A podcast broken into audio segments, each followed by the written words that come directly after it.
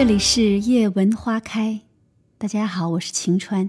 今天我们要来谈一下，假设你这一生不幸遇到胡兰成这样的人，会怎么样？胡兰成虽然自己也算一个大才子，我看过他写的《今生今世》，写民国的人情风貌，果然是极为耐读的。但是他在咱们民间的知名度，还得靠和张爱玲的恋爱来加持。他俩的故事在房间流传很广了。开始是怎么追求的，后来又怎么写下婚约，再后来胡兰成又如何撩拨了多少其他女人，以至于张爱玲回身而去，终生不见。这些我就不多做叙述了。我是很不愿意把他们俩的故事划入爱情传奇这一类的，因为真的，一点都不美好。传奇必须美好。如果一定要说是传奇的话，那也只是张爱玲一个人的传奇。有个词叫“文人流氓”，可以安在很多著名文人身上，但是放在胡兰成身上，恐怕是最合适的。看他的照片，你会惊讶一个人怎么可以把文雅和猥琐结合的那么水乳交融。千万不要以为才华等同人品，这完全是两个维度的概念。胡兰成不知撩过多少女人，死缠不放，许以婚姻是惯用的手法。在给张爱玲写下“愿岁月静好，现世安稳”的婚约之前，他曾有三个太太。婚约中还有小周护士，有朋友家的长辈范秀美，再之后还有流亡日本时候的已婚的房东太太，最后是和佘爱珍，这些。都是他许过婚姻的人，婚约就是他撩拨的利器。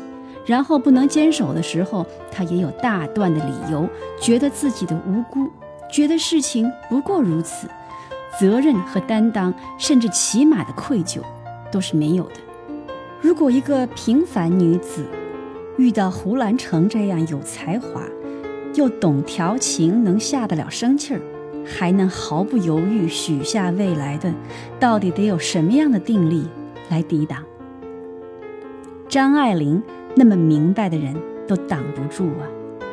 但是到底是张爱玲，她爱的时候，身为最红的作家，能为她低到尘埃里；但是她不要的时候，抽身而去，绝不拖泥带水。后来胡兰成还想重复旧好，在很多很多年后还给张爱玲写信寄书，张爱玲也并不理睬。我们从张爱玲身上看到的是决绝，决绝里面是一个人的自尊和骄傲。胡兰成总是那么避重就轻，凡事皆有自己自圆其说的理儿，而张爱玲的性格是多么苛刻又清醒。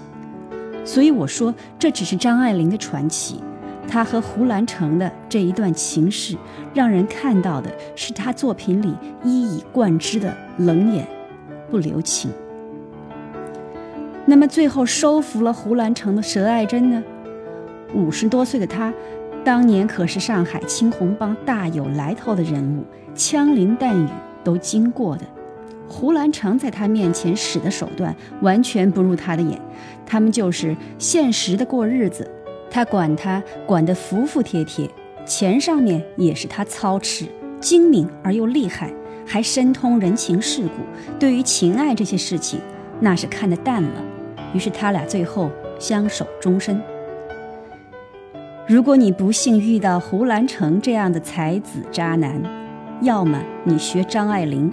爱的时候好好的爱，不爱了果断抽身止损，让理性和行动力发挥作用。